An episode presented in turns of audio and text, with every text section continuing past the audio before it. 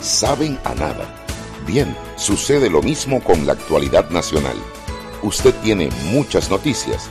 Le invitamos a que la sazone con sal y pimienta. Con Mariela Ledesma y Annette Planels. La receta está lista y usted está invitado a la mesa.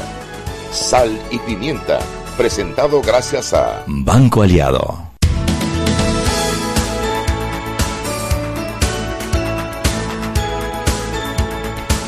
Buenas tardes, bienvenidos a Sal y Pimienta, un programa para gente con criterio, con criterio, Mariela. Dice, dice el operador de cabina. Ah, ya no se llama Roberto. Cuando me abrió la puerta dice, ya yo iba a poner play en El Mundo al Día. ¿Cómo se llama en El Mundo qué? El Mundo al Día. Pero yo estaba aquí sentadita. Yo sé. Yo vi cuando él llegó en su Uber, ¿verdad? yo lo vi llegar, pero yo estaba a todo tuitear, a todo contestar la- los WhatsApp. No, no, no, no, no. Tú sabes que esa media hora que yo me quedo allá afuera me rinde como un día de trabajo. ¿Cómo están todos? Ay, hoy tenemos ministros. Sí, nuestro ministro favorito siempre nuestro será. Ministro, nuestro ministro guapus. Se pone rojo, ministros. Que conste que ya venía rojo. Ya venía rojo. Hoy tenemos al ex ministro, pero ministros Arango. Eduardo. no, Jorge Arango. Oye, yo definitivamente ya me tengo que dar a conocer como la India cambia nombre. Hoy di de- tres nombres a una misma persona en un programa. Es por gusto, no puedo. Le pongo cualquier nombre a cualquiera. Eso debe ser un problema mental. Eso debe ser una falta de alguna proteína, vitamina. Fofo B12. O será el borde de la locura, yo no Puede sé. ser, la EDA, Mariela, la EDA. No doy con los nombres, Chugui. Comienzo a decir uno, otro, otro, otro, hasta que, hasta que pego en uno. ¿Cómo estamos? ¿Qué día tenemos hoy? Hoy es primero de agosto. Se acabó Hoy julio. cumpliría mi querida amiga Susana de Barrera. Cumpliría año, pero ella está allá en el cielo con su marido, con su hijo. Y allá no cumple acá abajo, cumple allá arriba. Para mi Susanita allá arriba, un abrazo. Un abrazo, Susana. ¿Quién más? ¿Quién más? Cuéntenme. ¿De qué podemos? Bueno, y aquí tenemos al diario La Prensa. Vamos a ver qué, qué noticias nos traen en el día de hoy. ¿Quién está, Malú? Hola, ¿O ¿cómo Henry? están? Hello. Hola, ¿cómo están? Malú, ¿cómo estás? Bienvenida. Muy bien. Saluditos, Malú, de, Malú del Carmen. ¿Cómo te va? Mm, Bueno, muy bien. ¿Qué tenemos para hoy, Malú? ¿Hay algo interesante? Todo suena Claro como lento y como aburrido. No, hombre, no. Bueno, después de, de- de la audiencia hoy eh, en la Corte Suprema de Justicia, pues lo que ha dicho la defensa del expresidente Martinelli es que si le condenan, sería el Estado panameño el que tendría que pagar. Dije que sinvergüenza no quiere pagar la cuenta. Quiere comer y no paga la cuenta. quiere Ahora dice que no pagar. tiene un real. Yo no entendí eso, Marily. Entonces, todos esos abogados que están allí. ¿Se lo están- paga Marta? Ah, sí, debe ser. Él ahora es mantenido. Ve esto, yo de la que no me voy a despegar más nunca a partir de hoy es de mi amiga Balbina. Amiguita, ¿cuánto llevamos ahí? Dice que son 55 millones para todos los demandantes. Yo me voy, yo voy a pegarme a mi amiga Balbina. Pero espérate, espérate. Son 55 para todos los me- me- demandantes. Pero de esos 55, 30 son de Balbina. ¿Por qué? Ella pidió 30. Amiguita, oye, estás en fama. Me alegro mucho, me alegro mucho que haya pedido 30 y lo que espero es que le dé 30. ella pidió 30. Mitchell Doens pidió 20. Eh, Rubén Polanco pidió 5. Ahí hay Cinco, correcto. 55. El eh, Rosendo River, Rosendo Miranda eh, pidió 990 y tanto mil, pero que él iba a llevar unos peritos para ver cómo habían llegado a esa cifra. Y Juan Carlos defiende? Navarro, eh, eh, eh, eh, Rosendo Miranda es el mismo. O sea, él tenía un abogado. ahí barato. Y, y Juan Carlos Navarro y Mauro Zúñiga dijeron que no, que ellos iban por la penal y que después ellos irían a la demanda civil. ¿Lo dice bien, Malú? Correcto, ese es, ese es el detalle de, del día de hoy, eh, sobre todo porque ya se conocen algunos montos, se conocen finalmente unos montos eh, que solicitan las víctimas de los pinchazos eh, para ser resarcidos por eh, la invasión a su privacidad. Mira, yo te voy a decir una cosa, yo también debiera tener derecho a pedir resarcimiento, porque yo sí he parido en este juicio, yo sí he sufrido, yo sí he sufrido, llorado, gritado, me he emplumado, yo también tengo derecho a resarcimiento, Chuy. Vamos a poner una demanda de resarcimiento. Me está gustando, me está Por gustando. angustia, por angustia. Mira, mucha gente critica el hecho de que pidan un resarcimiento. normal, Yo te voy a decir una cosa. Oye, el día que tú tengas una cámara en tu cuarto, en el baño, donde tengan además la información de tus hijos, de tus empresas, de tus movimientos, que usen esa información para extorsionarte. Yo Ahí vas a comprender que necesitan resarcir. No, se lo merecen un Yo, resarcimiento. yo que escondo tanto mi barriga, ¿tú te imaginas que salga al público, que la tengan ahí? No, no, no, no. no, yo- En vivo y a no, Technicolor. no, no, no, no, no. Ahora yo sí creo que 30 millones, yo creo que también, ¿no? Tú no sabes lo que sufrió mi amigo, ¿viste? bueno, yo voy a ser abogada de la chola, pero nomás para el cobro. en la fase de cobro. Saludos a la Yola. Sí. ¿Qué más, qué más tienes, Malú? Bueno, nosotros este, también tenemos entre lo más visto de- del diario La Prensa y en nuestra página web prensa.com, pues eh, tiene que ver con eh, el tema del caso Odebrecht eh, y el Rómulo Rux. Rómulo Rux tendrá que rendir cuentas por eh, el caso Odebrecht. Eh, son justamente un- una investigación que se ha estado llevando en el Ministerio Público. Eh, hay un contrato que tiene su firma y que fue entre eh, Cambio. Democrático, él como secretario en su momento, y la empresa de publicidad de eh, la persona que llevaba justamente Joao todos Santana. los temas de publicidad de, de, de Odebrecht, que era, eh, bueno, eh, de, de un publicista muy ligado a, a- a Odebrecht, que era Joao Santana. Malú, tú sabes que yo vi, leí el contrato y lo más curioso de todo es que la campaña dice que es para el distrito de Panamá. Solamente. Así dice la campaña, o sea que pareciera que era la campaña municipal, la campaña de para alcaldía, distrito de Panamá dice. Por cambio democrático. Pero bueno, igual va a tener que rendir cuentas como ha rendido cuentas, o como tienen que rendir cuentas Mimito eh, y todos los que hayan recibido dineros de Odebrecht. Y bueno, justamente ese contrato es lo que eh, tiene la Fiscalía Especial Anticorrupción, que está investigando el caso de Brecht, y ese contrato se firmó el 1 de mayo de 2013, en medio de campaña política rumbo a esas elecciones de 2014, y Rux en ese momento era secretario general de Cambio Democrático. Bueno, Bueno, a rendir cuenta y a ver qué pasa. Y todo el que pa- pasen los implicados en este contraticidio. Hay que investigar y hay que, al que, al que haya cometido un delito, hay que castigar. caiga quien caiga. Sí. Así mismo es. Y bueno, entonces, para Mal- mañana eh, eh, allí en el diario La Prensa les tenemos información que tiene que ver, eh, hay un artículo de opinión que va en su segunda parte, es la eh, en la sección de opinión de Carlos Bolívar Pedrechi. Excelente Mira, contrato. qué joya Qué de joya. artículos, se los recomendamos, por favor, entren m.prensa.com y busquen el artículo de Ni opinión te de Carlos Bolívar terminar, Pedrechi. ni te dejamos terminar, Malú, Una perdón, pero joya. está buenísimo. Es, es un buen artículo, muy completo. Hoy salió la primera parte, se llama Del culto al proceso y otras vagabunderías. Y mañana sale la segunda parte.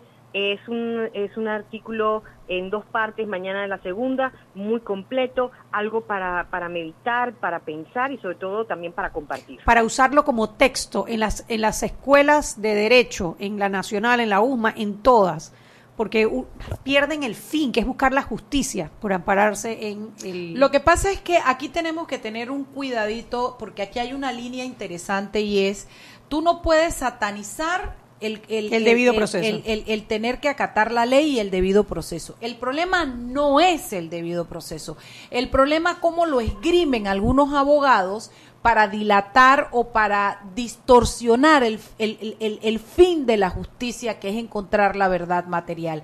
Entonces, hemos tenido un debate fuerte porque yo no creo que el doctor Pedrechi está atacando el debido proceso, porque yo, él ha sido un hombre que ha defendido el imperio de la ley siempre. Lo que él está hablando es de esta clase de abogados que a través de las comas y, del, y, de- y del- y- em- e invocando el debido proceso, lo que hacen es gala de la impunidad. Ah, e- Y ese, ese pedacito hay que tenerlo en cuenta, pero por lo demás no hay una sola coma de desperdicio en ese artículo. Buenísimo, belleza. No, la verdad que el artículo está muy bueno y por eso te digo que es para analizarlo en todas las escuelas de derecho.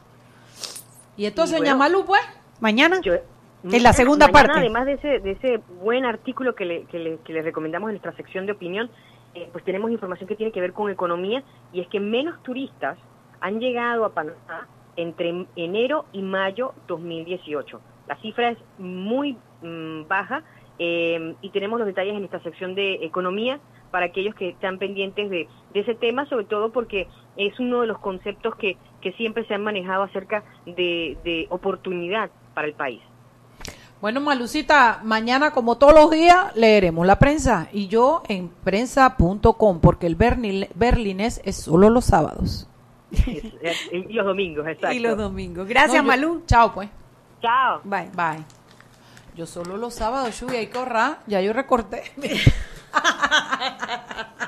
Oye, pero la verdad que una joya ese Muy artículo que nos regala hoy Carlos Oh, Bolívar Pedrechi.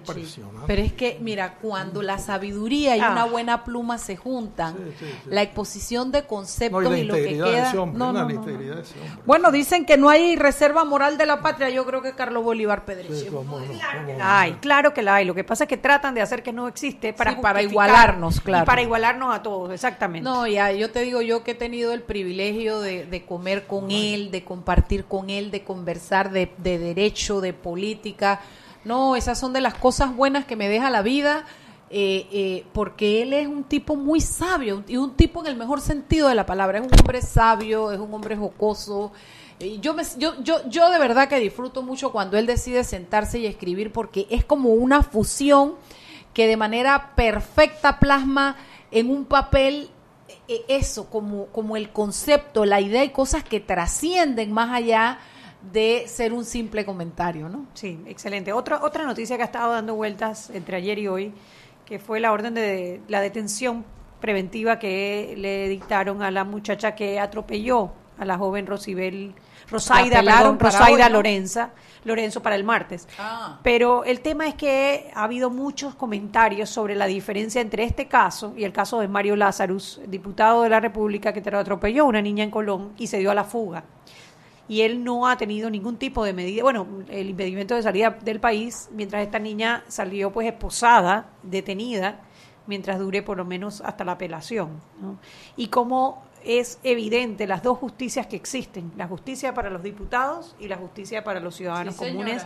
Eh, si hay algún ejemplo de que, de que las cosas no están bien y que esto no puede continuar, es eh, precisamente esa diferencia en estos dos casos, que yo no sé si amerite detención preventiva o no en ninguno de los dos, pero lo que es evidente es la diferencia entre uno y otro, y eso es lo que no puede continuar en nuestro país. Bueno, y es lo que ha hecho que tanta crítica y que al principio también le hizo mucha merma a las investigaciones del, del Ministerio Público porque llegó al momento en que si tú no decretabas eh, eh, detención preventiva, entonces pareciera que era que la otra persona no era tan culpable, pero si la decretabas, entonces, o sea, fue como, es, es- siempre ha sido un punto de crítica, ¿no?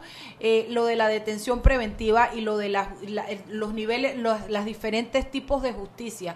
Pero yo creo que si hay un caso donde ha quedado plasmado claramente, ha sido Mario Lázaro. Así la diferencia. Lo que estamos remarcando no es si la detención es apropiada o no para este tipo de casos, eso es otra discusión. La discusión es la diferencia entre dos casos en donde hubo atropello. De hecho, en el de Mario Lázaro hubo un agravante que fue que se dio a la fuga, que no lo hubo en este otro caso. Pero son dos casos, dos atropellos y en uno Dos resultados diferentes. no hubo detención, de, de- no hubo detención, hubo eh, impedimento de salida y en el otro una detención preventiva. Son dos justicias y eso es insostenible. Son las 6:15. Vámonos al cambio y de regreso la entrevista con eh, nuestro ministro, nuestro ministro, no sé si los demás, pero nuestro ministro Jorge Arango. La pregunta que yo te hago es, ¿la mujer sabe que nosotros decimos que es nuestro? Eh, nuestro ministro, estamos aclarando, nuestro ministro. Vámonos al cambio.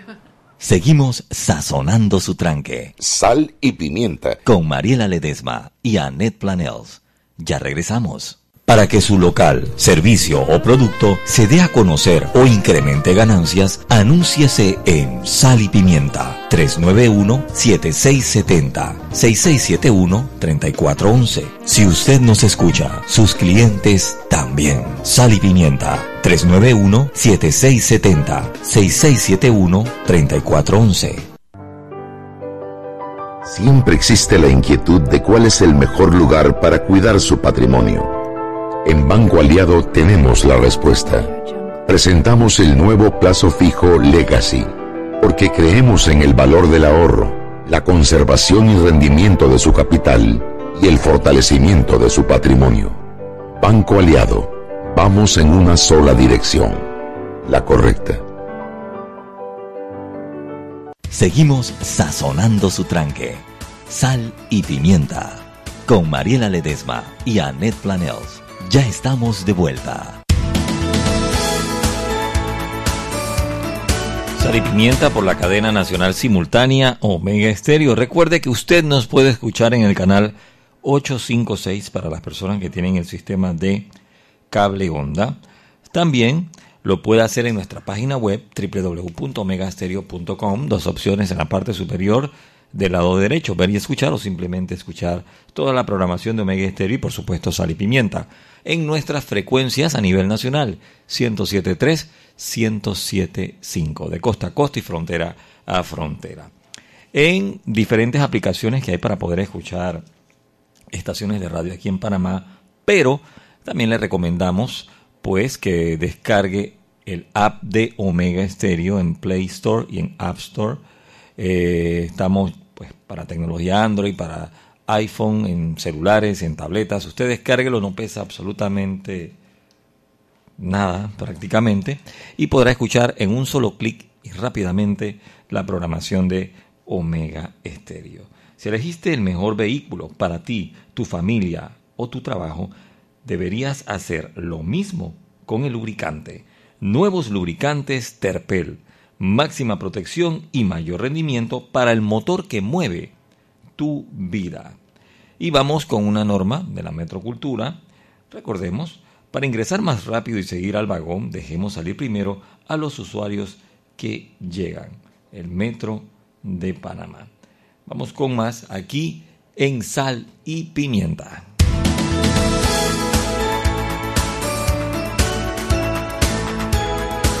Y estamos de vuelta en Sal y Pimienta, programa para gente con criterio, Mariela, con criterio. Tengo criterio, lo que no estoy es viendo el micrófono, pero criterio sí tengo. Pero tú sabes qué, qué hace ella, Jorge, cuando yo cuando yo toco el celular, le dice a todos los oyentes que yo estoy chateando y que no estoy atendiendo Eso el se llama micrófono. comunicación asertiva. Porque acerta a hacerlo en el momento correcto. Claro, porque te agarro con las manos en el celular. Chugui, yo vengo de hacer un programa del agro con un muchacho, un señor, pero más pelado que yo, yo, una chiquilla yo, él un peladito, eh, arrocero, de allá de Panamá Este. Y es impactante cuando tú tienes a alguien que vive el día a día versus todo lo que se dice y se comenta. eh, y, así que vengo como en el hilo de- de lo que es la agricultura. Entonces, tener a Jorge Arango aquí, eh, por todo lo que se está viviendo, es como para mí como un lujo hoy, porque hoy, hoy me gradúo de agricultora, técnica en agricultura, yo aquí, pero queremos con mucho placer presentarle a la audiencia a Jorge Arango, quien eh, es porcinocultor y quien ha sido recientemente ministro de, de Desarrollo De- Agropecuario. de- déjame agregar un poco más a esa, a esa hoja de vida. Él es odontólogo, Así es. ortodoncista. Ay, Dios mío, eso que tiene que ver con los puercos. ¿Está viendo? Mira, ¿eh? Es mi ortodoncista ¿De cuando yo tenía como 15 años, 14 años por allá. Sí, señora. En ese momento conocí yo a Jorge Arango y a Raúl Orillac, que eran Arango, Arango Orillac, Orillac, exacto, la clínica de Arango Orillac, exactamente. Todavía existen. Claro que existe. Pero tú no, tú no ves no, dientes, ya, no ves dientes. ya, Y nada sí. más ves ve los dientes los puercos. A, a mí antes que nada me gustaría saber ese ese salto Sí, de, odontólogo ortodoncista ¿Cómo a fue? porcinocultor primero. Bueno, ante todo, muchísimas gracias, ¿verdad, Mariela y Anet, por permitirme estar aquí. Siempre un programa que, que escucho con frecuencia porque es un programa de los que me gusta, educativo. Aquí no, aquí no se viene a hablar de mal de nadie, sino que se viene a tratar de crear conciencia, ¿me explico? Sí. Arango, allá en Volcán se oye, allá en la finca Sí, suya. bueno, allá no entra, la verdad que no. Pero acá en Panamá sí lo escucho cuando estoy y esto, cuando Anet me pidió que viniera, pues me da una gran satisfacción. La idea es que nosotros tenemos, antes que nada, que, que educarnos. Yo creo que el, el panameño está deseoso de saber qué está pasando, de conocer más, de no opinar tan frescamente y a la ligera y de educarse más, ¿ves? Volviendo ya aquí al tema que me pregunta Anet, esto, en efecto, yo ejercí mi profesión 35 años. Mariela tuvo una di clase en la Universidad de Panamá en la Facultad de Ontología por 35 años. A los 32 años fui elegido decano en la facultad para que vea la intensidad que le dediqué a la, a la- Universidad de Panamá. Y esto, toda mi vida estuvo en la carrera profesional, eh, ya por ahí de los años 70. Esto, nosotros sí en el verano, desde los seis años yo estoy yendo a fincas, nos gustaba mucho, pero en la parte del verano nada más, ¿no? Y esto, Y mi padre sí empezó con, eh, con esta finca aquí en Arreján, donde está Vista Alegre, casualmente donde está Westland Mall, era la finca. Y nosotros sí teníamos la vena de esa, pero para llegar a ser ortodoncista a mí me tomó casi 10 años de estar fuera del país, mientras estudiaba la carrera de ontología, mientras me especializaba, hacía internados, etcétera, y estaba totalmente apartado. En el año 78, esto, mi padre, que era accionista de esta compañía, tenía el 30%, me pidió que lo representara. Me fue gustando y en realidad con Lilín es mi esposa, que somos muy, muy pegados como conversamos aquí y nos gusta mucho, pensamos que sería una buena idea para la educación de nuestros hijos, que ya estaban entrando en cierta edad de fiestas y de cosas que tuvieron un poco de campo. Y así fue como nos los llevamos todos los fines de semana, hubo pocos 15 años, hubo cosas, pero y afortunadamente hoy día son todos profesionales Así que el, propósito nunca era crecer a lo que hemos crecido, ni meternos, empezó casi como un hobby y obviamente nos fue gustando, nos fue interesante y hemos crecido pues a la magnitud que, muchos de ustedes saben. Tenemos operaciones en ocho provincias de este país. Tenemos, eh, empezamos con cerdos, pero hoy producimos más de 20 rubros diferentes del sector agropecuario. Eh, ganado, pollo, huevos, eh, cebollas, ¿Qué te puedo decir de todo? haces para atender todo eso, Jorge? Bueno, con mucha tecnología, Mariela, tú puedes hacer muchas cosas y sobre todo teniendo un equipo alrededor tuyo importante. Cuando yo esto le acepté que toda la vida le agradeceré la oportunidad que me dio el presidente Varela, lo tengo que decir porque ahora pareciera que yo estoy en contra, yo no estoy en contra de nadie, yo quiero educar y que sepamos y seguir ayudando. Lo mismo que he dicho en estos días, lo dije durante los dos años que estaba en el gobierno. No me venga a decir ahora que no lo dije, que esas son cosas que... el único ministro que... Yo me paraba y lo decía en televisión públicamente, le estoy aconsejando esto y esto y esto, pienso que este es el camino a seguir, etcétera. Pero esto, volviendo pues a, lo que estábamos conversando, eh, me parece a mí que esto, esto me ha dado a mí una experiencia suficiente. Cuando estuve los dos años de ministro, Mariela, yo no fui, fui dos veces a ver mis empresas dos sábados, porque fue una dedicación absoluta a la función que estaba haciendo como ministro. No obstante, tenía un equipo atrás mío que manejaba semejantes empresas, con personas que tienen 30, 35 años de estar conmigo, un equipo muy profesional, veterinarios, ingenieros, agrónomos, eh, CPAs, eh, administradores, es una organización bien hecha, que es lo que debiéramos tratar de hacer, que la institucionalidad funcione sin las personas. Que lo que tú hagas quede, quede para los que vienen y lo mejoren. Hay un, hay, un gran paradigma, un gran paradigma que tenemos que romper, eh, tanto en los agricultores, yo pienso, y en el resto de la población. Usted dice de que usted manejó esas empresas porque la institucionalidad funcione con usted o sin usted, con tecnología. Y pensando Arango funciona lo mismo sin ningún arango y sin ningún orillac la pregunta que todo el mundo se hace o el paradigma que todo el mundo tiene es, ¿la agricultura en Panamá puede ser rentable? ¿Puede ser un negocio? Andrés, yo creo que el potencial que tiene este país para producir alimentos es ilimitado, créeme.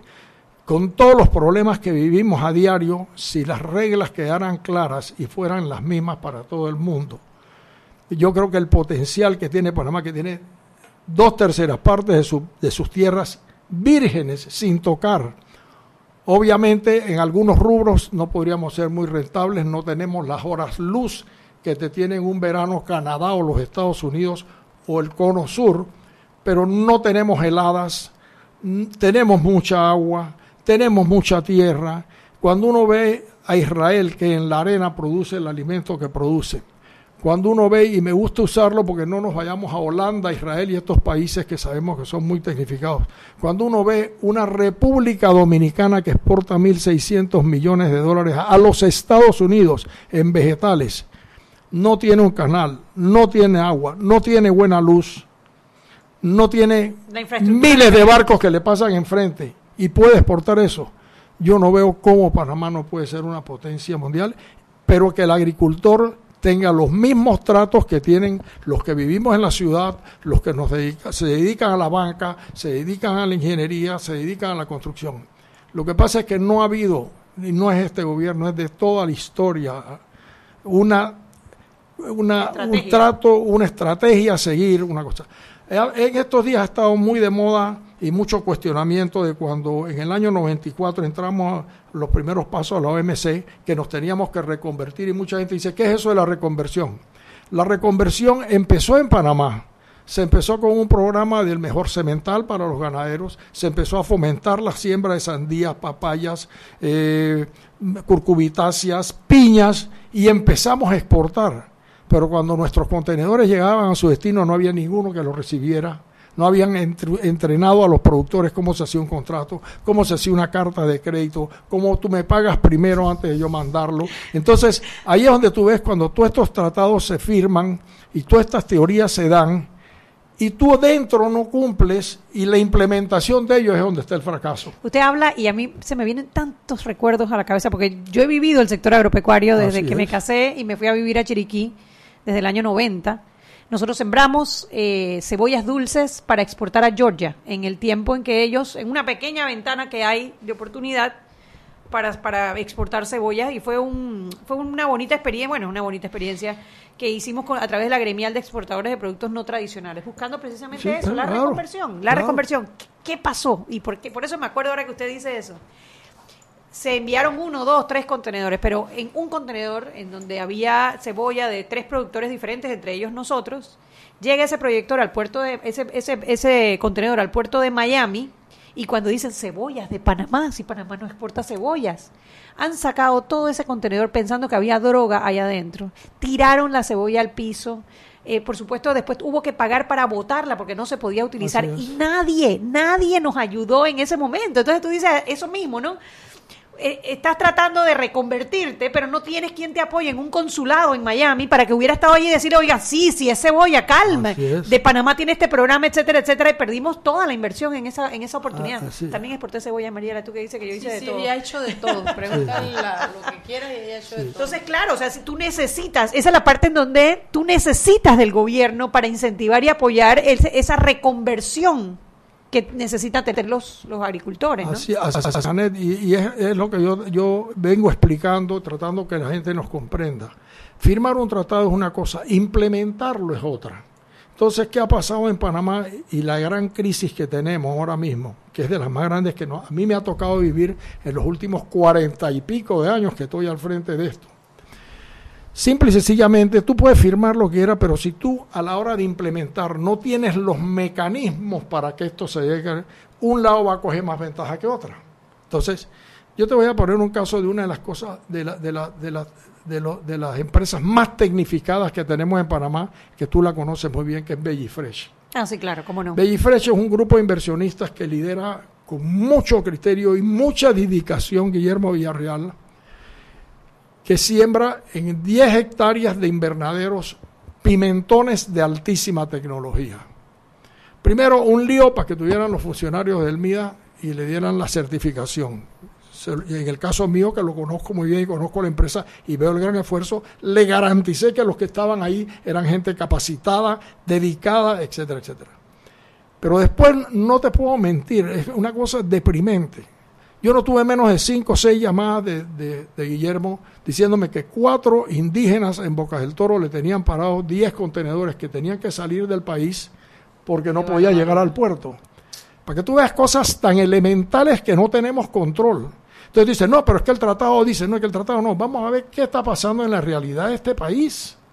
Entonces son cosas elementales. Mire, yo voy mucho, acabo de venir de Holanda, Mariela, de ver altísima tecnología en lechería. Ni los holandeses ni los israelitas son más inteligentes que nosotros. Ni tienen mejor clima, ni mejor Ni capacidad no, es que nosotros, tenemos una serie de ventajas Claro. enormes, pero te voy a decir una cosa, ni son más inteligentes ni más vivos, pero la disciplina que hay ahí, ¿tú crees que a alguien se le ocurre robarse algo que se cayó enfrente tuyo? ¿O que alguien va a obstruir que salgan 10 contenedores de pimentones de Panamá? Entonces, el día que este país se ponga en orden, que tú me preguntas antes qué futuro tenemos, que haya alguien que nos discipline, que diga, señores, hasta aquí llegó usted, botó una basura, usted tiene una multa de 50 dólares. Para que tú veas que se acabó el problema de la recogedera de la basura. Que usted se pasó una luz roja, usted tiene una multa aquí y se acabó. Que el taxero que vino y se le paró enfrente y que los 20 que vienen allá atrás se, se aguanten la mecha. Ese día este país vuela en todos los rubros, no solo en la agricultura. Certeza de castigo. Son las seis y media, vámonos al cambio y de regreso seguimos con la entrevista al, eh, al doctor Jorge Arango. Seguimos sazonando su tranque. Sal y pimienta. Con Mariela Ledesma y Annette Planels. Ya regresamos. Siempre existe la inquietud de cuál es el mejor lugar para cuidar su patrimonio. En Banco Aliado tenemos la respuesta. Presentamos el nuevo plazo fijo Legacy, porque creemos en el valor del ahorro, la conservación y rendimiento de su capital y el fortalecimiento de su patrimonio. Banco Aliado, vamos en una sola dirección, la correcta. Y aquí vamos en el metro. Esta señora se acerca al botón de abrir la puerta. Lo va a apretar y ahí mismo le cae el central. Claro, que tenga paciencia. Hay que esperar a que se encienda la luz verde. Seguimos acá en la estación del metro. Aquí viene este. Se está acercando al botón rojo de frenado de urgencia. ¿Qué hace? Lo va a apretar. Muy mal, muy mal. Y muy bien la intervención del árbitro. A este le sacan la roja. Y mira a este, se va a bajar a los rieles. ¡Qué locura! ¡Qué locura! No, no, no. Roja clarita. ¿Cómo se va a bajar a los rieles? Fuera de juego, señor. Sigue las reglas de comportamiento del metro. Son para tu seguridad y para que el metro siga avanzando como te lo mereces. Metro de Panamá. Lo bueno avanza. Compra y gana con tus tarjetas clave y clave social del Banco Nacional de Panamá del 16 de julio al 15 de octubre de 2018. Por cada 25 balboas que consumas, se emitirá un boleto electrónico con el cual estarás participando de una tómbola. Son 25 ganadores de 500 balboas cada uno. Banco Nacional de Panamá, grande como tú. Aprobado por la JCJ mediante resolución número 748 del 25 de mayo de 2018. La tómbola se realizará el 19 de octubre de 2018 a las 10 a.m. Más detalles de los términos de la promoción en anuncio de prensa www.banconal.com.pa y en nuestras redes sociales. Seguimos sazonando su tranque. Sal y pimienta. Con Mariela Ledesma y Annette Planels. Ya estamos de vuelta. Sal y Pimienta por la cadena nacional simultánea Omega Estéreo. Recuerde que nos puede escuchar en los 107.3, 107.5 de costa a costa y frontera a frontera. Y Fundación Telefónica con el proyecto Aula Digital llevamos educación digital a miles de niños en zonas vulnerables del país. Y compra y gana con tu tarjeta clave de Banco Nacional de Panamá. Por cada compra de 25 balboas, se emitirá un boleto electrónico con el cual estarás participando en una tómbola. Son 25 ganadores de 500 balboas cada uno. Aprobado por la JCJ Resolución 748 del 25 de mayo de 2018. Para más información visita www.banconal.com.pa o nuestras redes sociales. Banco Nacional de Panamá, grande como tú. Continuamos con más aquí en Sal y Pimienta.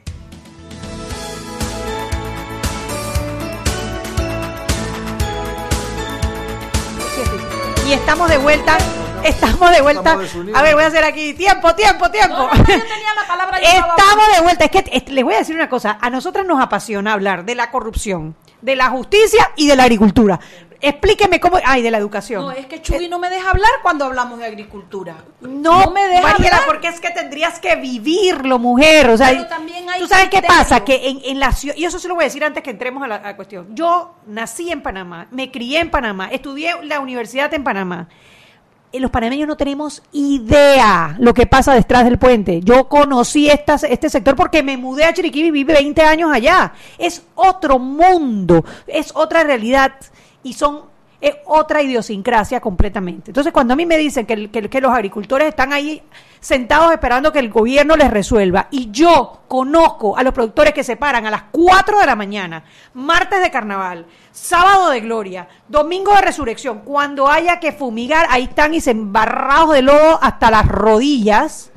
Esos no son los productores que se sientan a esperar que el gobierno les resuelva. Pero hay o no hay los Claro. juegavivos. Bueno, como hay corruptos en todas partes. Pero claro, pero te voy a decir una cosa, que y además tienen el, lo que estábamos hablando ahorita, tienen el gran problema de que no son capaces de unificar un criterio es y poder ir, porque entonces, entonces están como para eso, cada cinco años, ¿qué me da este gobierno? ¿En qué me ayuda este gobierno? Este gobierno. Y yo te voy a decir una cosa, tú tienes aquí Arango, acabamos de hablar de Villarreal, tienes a Ariel Flores, tienes un montón. de- Ariel Flores, le vas a cambiar el nombre a mi ¿Y cómo cuñado. Miguel. No, le dije Ariel. Le diste Miguel Flores. Vaya, pues ese mismo. Oye, lo que te quiero decir es que también hay gente, porque me dirás que Ariel era millonario y hizo su, su No, hombre, lo no. hizo de, De a- de- a poquitos. de- metro en metro. Ahora, Mariela, a, riesgo de no entrar en este tema, porque si no, no entrevistamos a- al doctor Arango y él está aquí para que lo Él es el entrevistemos. Una cosa que nosotros tendríamos que copiar, y eso es- seguramente él nos puede hablar después de eso, es la asociatividad que hay en Costa Rica. Las cooperativas en Costa Rica, Claro. eso sí belleza, funciona. Una belleza, una belleza. Eso no lo hemos logrado mucho, aunque hay, hay casos de éxitos de cooperativas en Panamá. Está Cobana en Changuinola, está la Juan 23 en, en- en Santiago Y y está la cooperativa de los maiceros y y también. Entonces, no es que no tengamos, eh, pe- pero eso, replicarlo a todo. Panamá. Ahora, Vamos para atrás. Riboch. Vamos a entrevistar al invitado, Chugui, ya, paremos. ya, no vamos a pelear No, más. no vamos a, a reconciliar. Ay, dale. El knockout. Oye, que- Ese knockout ha causado furor. Y, y yo, bueno, conociéndolo de además, que yo sé que usted es una persona íntegra, que cada palabra que está ahí es porque así pasó y que lo hizo además con la mejor de las intenciones. Eh, eso ha causado mucho, mucho eh, malestar, sobre todo porque cuatro ministros salieron de una vez a rebatir que si el presupuesto, que si el MIDA no, no, no, cuando usted estaba, no había ejecutado el presupuesto, que si había importado maíz, bueno, tanto que hasta Carles me dice, tienes que invitarlo a tu programa para que te hable de eso. Le digo, ya está invitado, es más, antes que estuviera el el knockout, ya esta cita estaba Carlos hecha. porque no vino al programa de hoy de ECO y no vino nadie del gobierno a hablar. No, este, este era Carles el otro, el de trabajo, Ah, eh, Luis. Perry Morri. Sí, sí, sí. Pero Enrique también lo invité, no ha venido. Eduardo, Enrique, ya le cambié el nombre. ya estoy- es que eso se pega, todo se pega menos la hermosura. Bueno, pero yo también tengo cosas buenas, yo cocino bien. ¿Cuándo vas a hacer comida No, buena? no, eso no se pega tampoco.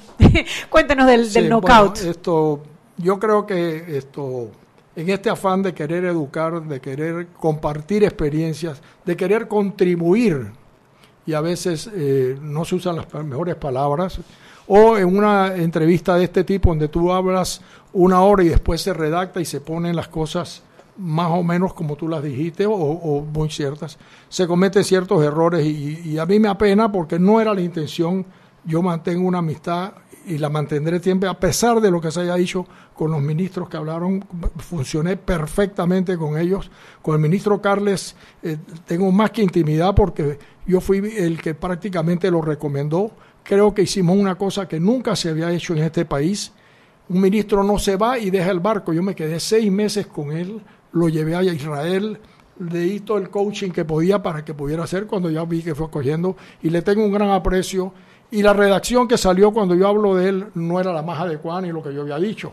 Yo he dicho que ha hecho muchas reuniones, pero que no logra concretar porque no tiene el apoyo que hemos tenido, que no lo tuve yo tampoco. ¿Me explico? Y obviamente salió muy fea la, la, la, la cosa y, y, y- entiendo que esté sentido conmigo, yo no estaré sentido nunca porque le tengo un gran aprecio. Igual a Miki Mayo, que igual a que- Mario Chereco, etcétera. Claro, pero lo que sí que tenemos aprender a, di- aclarar- a separar también Sí, la parte personal de la parte... pero yo sí creo que es importante aprovechar el hecho y buscar las cosas positivas. Vamos a explicar algunas cosas que se dicen ahí Ajá. o que se contestan ahí.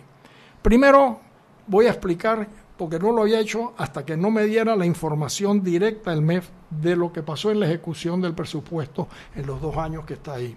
Y como, hay, como tenemos que entender estas cosas, primero un presupuesto de un ministerio o de cualquiera de estas cosas tiene dos componentes, el de funcionamiento y el de inversión.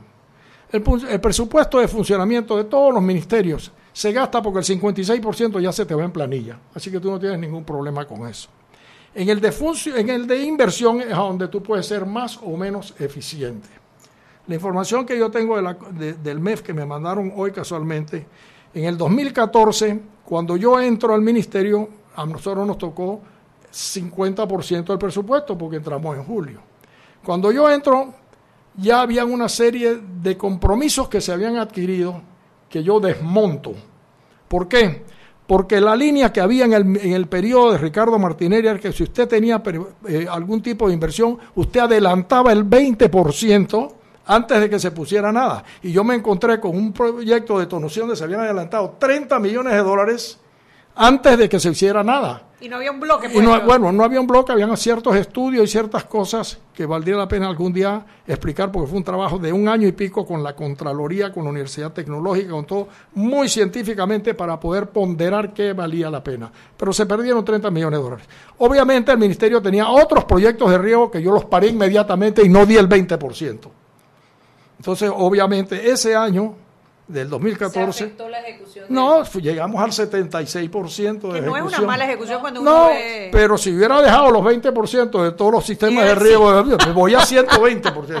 Ahora, pero yo- ese no era el interés. A mí no me preocupaban los números, sino que las cosas se hicieran bien. Ahora yo tengo que hacer una pauta ahí y es, Sí. es uno no puede medir la ejecución de un ministro con base a si se gastó o no se gastó la plata. Bueno, o sea, eh, tiene que haber otros parámetros. bueno, porque pero si tú así me se dices gástate 100 dólares, a mí se me ocurren 20 cosas para hacerlo y no la las más efectivas.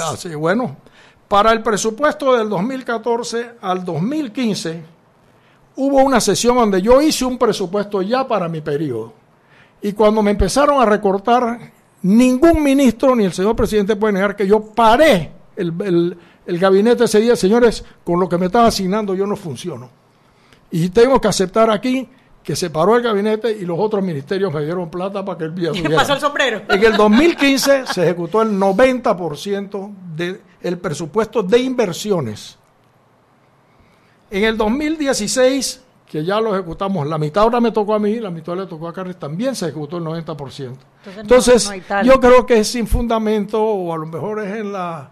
En, En el calor en de el la calor de la cosa, no ejecutó. Señores, una cosa no ejecutar, otra es lo que le ahorré yo al ministerio poniendo orden y disciplina. Pero déjame decirte algo, que mi abuela, que Dios la tenga en la gloria, decía que así como tú eres de hijo, así eres en todas las cosas de tu vida. Tú no eres una cosa aquí y otra cosa allá, tú eres uno. Entonces, un hombre que a mí me lo trae y tuvo éxito en una profesión como la odontología y montó una empresa que todo el mundo conoce. Un hombre que entró por un hobby a, a la agricultura y quedó teniendo un emporio de agricultura. Un, o sea, tú no me puedes decir a mí que él es bueno en todo, pero que no lo hizo bien como ministro. No, no sé si me explico. Bueno. Es como, es como algo no, algo ahí no funciona porque nadie me puede decir que él no sabe de la agricultura, del medio, de las necesidades y de todo. No, y nadie demás. te ha dicho que no haya servido como ministro, pues la prueba está que ha- había paz en el sector agropecuario hasta el 2016. Bueno, y como él dice también, puedes enfocarte en lo que le ahorré timo Claro. al gobierno y no ejecuté el 100% de no entregar plata que, que nunca hubie- más hubiéramos visto. Ahora, doctor, las, las, la- plan, ¿había un plan a ejecutar?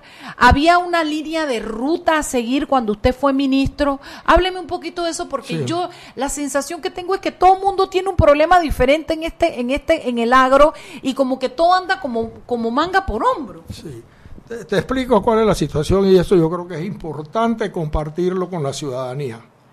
Cuando el nuevo gobierno del presidente Varela entra a administrar este país, encuentra un país en el caos administrativo más grande y del despilfarro más grande que uno se pueda imaginar. Eso nadie se lo puede Con un agravante mucho peor, destruida todas las instituciones.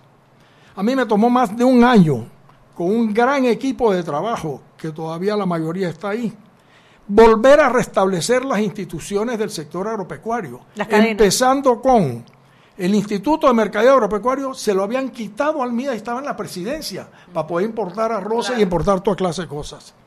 El, el IDIAP tenía años que no hacía investigaciones. Eh, el ISA debía más de 10 años de los pagos a los productores. Entonces, ese primer año, eh, ¿cuál era el plan? Poner orden y disciplina aquí y con el conocimiento que uno tenía del agro, uno sabía por dónde podía y enfocamos todo. lo- bueno, primero hicimos una ley nueva del Banco de Desarrollo Agropecuario. El Banco de Desarrollo Agropecuario, cuando empezamos a presidirlo, Mariela, lo primero fue que hicimos una ley de la República pusimos un banquero administrador, porque antes lo administraban políticos, y descontar de las cuentas morosas 50 millones de dólares de un montón de funcionarios públicos, diputados, etcétera, que habían pedido préstamos. Hacía 20 años que ya estaban muertos. Entonces tú tienes que imaginarte el desgaste y el por qué te dije que no podía ir ni, ir, ni en los domingos ir a mis empresas. Entonces, ese primer año había que poner orden, disciplina, mientras se hacía un plan que ya más o menos sabíamos por dónde íbamos a ir. Habían rubros específicos como el arroz, que bien decía el ministro Carles hoy, que es casi autosuficiente en Panamá hoy día. Pasamos de 50 mil hectáreas casi a 65 mil hectáreas de siembra. ya casi lo que hay que importar y las la estadísticas las ha estado pasando a net por ahí, de que es muy poco lo que hay que importar. Antes había que matarlo para poder importar y hacer negocio. Entonces, no era muy fácil, es muy fácil entrar cuando las cosas están ordenadas, pero aquí había que poner orden. Y eso pasaba en todos los ministerios, ¿ah? y eso es un crédito que hay que darle al gobierno, porque así como uno critica las cosas que uno quisiera que se cambiaran, hay cosas que no fue un periodo muy fácil. Yo creo que el que venga a lo mejor le va a tocar más fácil. Sí, la verdad que le tocó un periodo complicado. Son las 6 y 45, vámonos al cambio y de regreso el último bloque de esta entrevista. se va a ir, va a tener que volver mañana. Venga, bienvenido. Vamos. Seguimos sazonando su tranque. Sal y pimienta. Con Mariela Ledesma y Annette Planels. Ya regresamos. Para que su local, servicio o producto se dé a conocer o incremente ganancias, anúnciese en Sal y Pimienta 391-7670-6671-3411. Si usted nos escucha, sus clientes también. Sal y Pimienta 391-7670-6671-3411. Siempre existe la inquietud de cuál es el mejor lugar para cuidar su patrimonio. En Banco Aliado tenemos la respuesta. Presentamos el nuevo plazo fijo Legacy, porque creemos en el valor del ahorro, la conservación y rendimiento de su capital y el fortalecimiento de su patrimonio. Banco Aliado, vamos en una sola dirección, la correcta.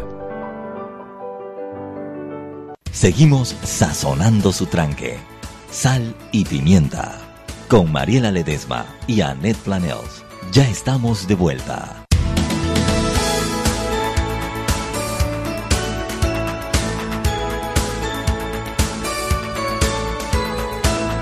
Estamos de vuelta a Sal y Pimienta, un programa para gente con criterio.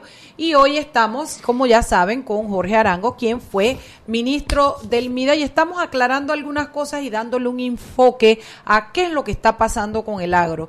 Eh, estábamos hablando del knockout, pero Chugui tiene otra pregunta. Yo nada más estoy de presentadora hoy. Venga, Chugui, venga. No, porque ¿qué pasa? Yo, además, como, como, como yo vivo este tema del agro, cuando yo vi ese, esas respuestas al knockout y hablaban de que usted se había beneficiado directamente con la importación del maíz eh, para sus por si, para sus eh, porquerizas, yo enseguida metí eh, a, a las bases de datos de la, de la Autoridad Nacional de Aduanas y bajé las importaciones de maíz para ver si en su periodo había algu- alguna diferencia importante en materia de importación de maíz. Lo que me encontré aquí, los números, y lo voy a subir también a la cuenta de sal y pimienta, es que las importaciones del 2014 fueron muy similares a las del 2013 y las del 2015 inclusive bajaron con relación a las del 2014. Sin embargo, en el 2016 se disparan las, las importaciones de maíz. Hablemos un poquito del Espérate maíz. un poquito, espérate un poquito, del maíz y de todo, porque en el Sí, 16 sí, sí. se dispararon todas las importaciones, la de carne, la de leche, la de cebolla. La... Entonces es importante porque eso coincide con, Con la, la fecha salida. en que sale Arango del ministerio. Sí, pero por eso hablemos primero del maíz y después entonces vemos un poquito los otros rubros. Sí, es importante aclararle, a la- sobre todo a la, a la gente común que entienda esto. Yo no voy a defender lo que dice, por mí eso no, no, hay- no tengo que salir a eso. El maíz es una materia prima. Señores, no es que no queremos importar, este país necesita importar, lo que queremos es poner orden, que no importen cuando están saliendo las cosechas nacionales. Pero el maíz es el único rubro del sector agropecuario y yo siembro mucho maíz también, Anet. Por eso es que tengo la autoridad para decirlo. El único rubro que lo que se siembra en Panamá se compra y se paga y el productor gana plata, porque es el único que tú no puedes importar un grano si no has comprado materia prima. Primero. Segundo, porque se fija en la cadena de maíz, que aunque hay muchas peleas y muchos argumentos, porque obviamente los que usamos eso como materia prima, usted hoy día no puede producir una libra de pollo o de cerdo si no tiene maíz y soya que no producimos en Panamá. En Panamá se producen seis semanas del grano y el resto hay que importarlo, como hay que importar diésel, como hay que importar acero, como hay que importar todo lo que usa la industria nacional. Así que no es que uno se beneficia o no. Las estadísticas son exactamente todos los años. Sin embargo, en los dos años que me tocó estar de ministro, los maiceros de este país, y que lo pueden decir, jamás tuvieron un mejor pago a su producto, ni se pagó tan rápido. Este año no se ha pagado tan rápido porque la situación está enormemente deficiente. Entonces nos hemos demorado. Pero ya a este momento, todo el maíz nacional se pagó. Yo no compré ni un grano más que lo que había comprado toda la vida. Primero. Segundo, para que se entienda lo que es la imparcialidad en esto. Si yo hubiera querido beneficiar a mis empresas, yo hago que nadie produjera cerdo o pollo en este país. Y ambas industrias crecieron el 8%.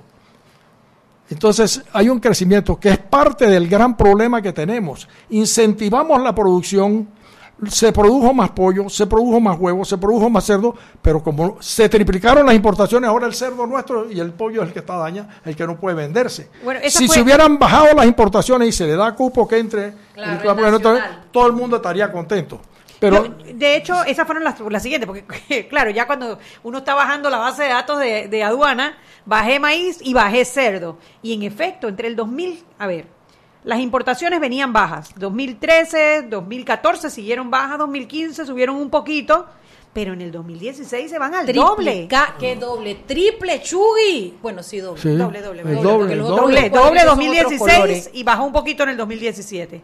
Pero, ¿qué pasó? ¿Por qué se importó tanto maíz después que usted salió, tanto cerdo, después que usted salió de, del, del, del Bueno, yo, yo, no tenía, bueno, primero que no te puedo responder el porqué de esta situación.